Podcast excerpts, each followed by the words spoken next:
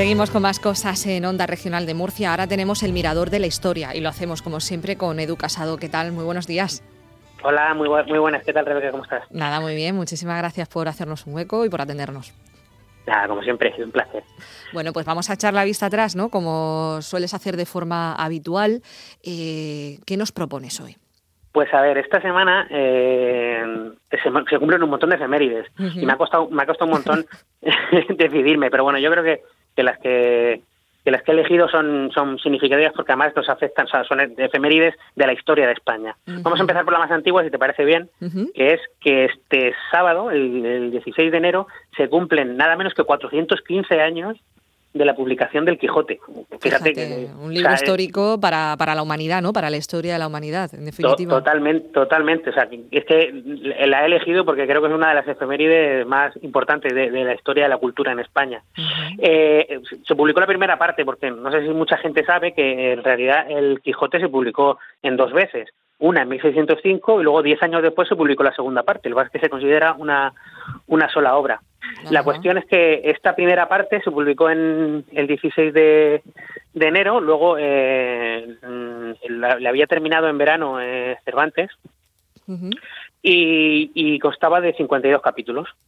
Eh, básicamente son pues el inicio, el, prólogo tal y, y las dos primeras salidas de Don Quijote a sus aventuras, y una de ellas con, con Sancho. Poco más se puede decir del, del Quijote, pues que es la, la, la novela más el libro, mejor dicho, el libro más traducido después de la Biblia y que y que bueno pues eh, es que es la base un poco de la, de la cultura moderna no además supuso eh, el cambio no de, pensamiento de forma de, escribir no ese, ese no esa forma de, manifestar una novela moderna de hecho, es que se considera la primera novela moderna. Claro. Y, no solo eso, sino que también es una de las primeras obras del castellano moderno. Porque aunque hay palabras en la obra que nos resultan eh, arcaicas, ya era en castellano moderno, ya no era castellano antiguo.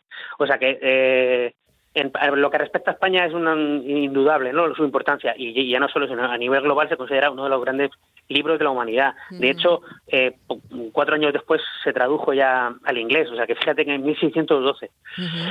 Así que, bueno, fíjate, yo tengo una anécdota con esto que me acuerdo que leyendo un, libro de Freud, fíjate, ¿no? O sea, él, decía que había aprendido castellano leyendo el Quijote, porque le gustó tanto que decidió leerlo en la versión original. Claro, claro, sí, sí, sí. Es decir, es una cosa que es eh, universal, eh, Don Quijote.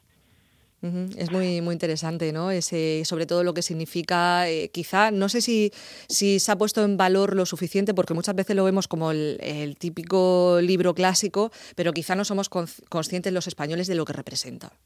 Yo creo que, yo creo que no, pero en general pasa con muchas cosas en España. No sé si coincidirás conmigo. La cuestión, eh, bueno, si quieres hablamos ya de la segunda efeméride. Sí, podemos hablar de la segunda que nos propone, sí. Esta es mucho más reciente. El 17 de enero, es decir, este domingo, se cumplen 54 años del incidente de Palomares. El incidente de Palomares es un, accidente nuclear que tuvo lugar muy cerca de aquí, en, Palomares, que es una pedanía de, Cueva, de Cuevas de Almanzora, en, Almería. Eh, básicamente lo que ocurrió es que un, un avión de la Armada, de, mejor dicho, de la Fuerza Aérea de Estados Unidos, que regresaba de Turquía a su base, eh, cuando sobrevolaba España eh, iba, iba a repostar con un camión, un avión, perdón, un avión cisterna, esas cosas se hacen en el aire, y ambos aviones colisionaron y, se produjo un grave accidente. El problema es que ese avión llevaba cuatro bombas termonucleares de 800 kilos cada una y las bombas cayeron en, en, Almería. Bueno, estoy riendo, pero no tiene ninguna no gracia. Tiene ninguna gracia, claro. Es una cosa terrible. Entonces, eh, claro, el ejército de Estados Unidos se movilizó rápidamente porque ya no solo por el peligro, sino porque eh, tener sueltas bombas nucleares era súper peligroso en, la Guerra Fría. Eh, rápidamente recuperaron tres de ellas y el problema es que una cuarta cayó al mar, en el Mediterráneo, y estuvieron durante 80 días buscándola. Y fue un pescador de águilas que desde aquella se, se ganó el sobrenombre de Paco el de la bomba, aunque en realidad se llamaba Francisco Simón, que fue que dijo que yo vi cómo cayó y, fue el que el que sabía más o menos dónde había caído y el que dio a los marines para recuperar la bomba. Lo que la anécdota más recordada de la del incidente de Palomares es que luego para intentar demostrar que no había habido eh, contaminación, el ministro Fraga, entonces era ministro de Turismo, se bañó en la playa de Palomares con el con el embajador de Estados Unidos para demostrar que aquella playa no estaba contaminada. Una imagen icónica, desde luego, ¿eh? recordadísima. El caso es que sí, sí que estaba muy contaminada. De hecho, esa zona sigue, eh, está considerada como la, localidad o la zona más radiactiva de España, todavía hoy. Sí, eh, 54 años después. Así que a esa anécdota queda, y además con un protagonista un murciano, en este caso aguileño, que fue Paco el de la bomba, sí, sí. que, fue, que fue el que le dijo a los marines, no, no, ha caído aquí. Y efectivamente la encontraron la bomba que, por suerte, tenían un dispositivo que en caso de caída no estallaban, porque entonces ya hubiera sido la acabose. Claro. Y fíjate que todavía hoy en día, es verdad, ahora que te escucho me viene a la mente que todavía hoy en día esa zona eh, está, como bien decías, ¿no?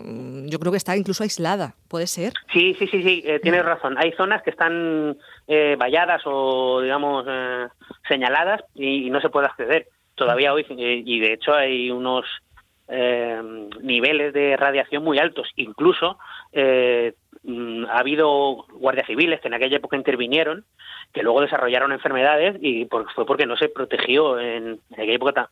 No sé si una mezcla de desconocimiento o de, o de falta de precaución, pero gente que, que tuvo problemas de salud precisamente por la radiación provocada por la la famosa bomba de Palomares. Además que era también un momento que, que, había, se podía incluso ocultar ciertas cosas, ¿no? que no fueran populares a la opinión pública.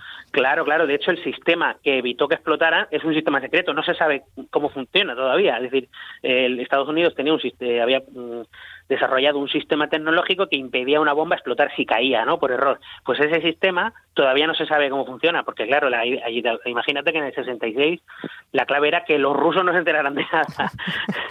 o, sea, o, sea, que se lió. Entonces, eh, fíjate que movilizaron a 34 barcos y cuatro submarinos, la Armada de Estados Unidos buscando por la playa de, por las playas de, de Almería buscando una bomba. O sea, fue increíble. Si hubiera pasado hoy, no te quiero ni, no te quiero ni contar si hubiera pasado hoy con redes sociales y con, y con lo que hay. Pero claro, en el 66 no se enteró nadie. Claro, y, luego se podía manipular en cierto modo esa información, ¿no? Es decir, además hacer, pues eso, la imagen del baño del ministro, Fraga en aquel momento, ¿no?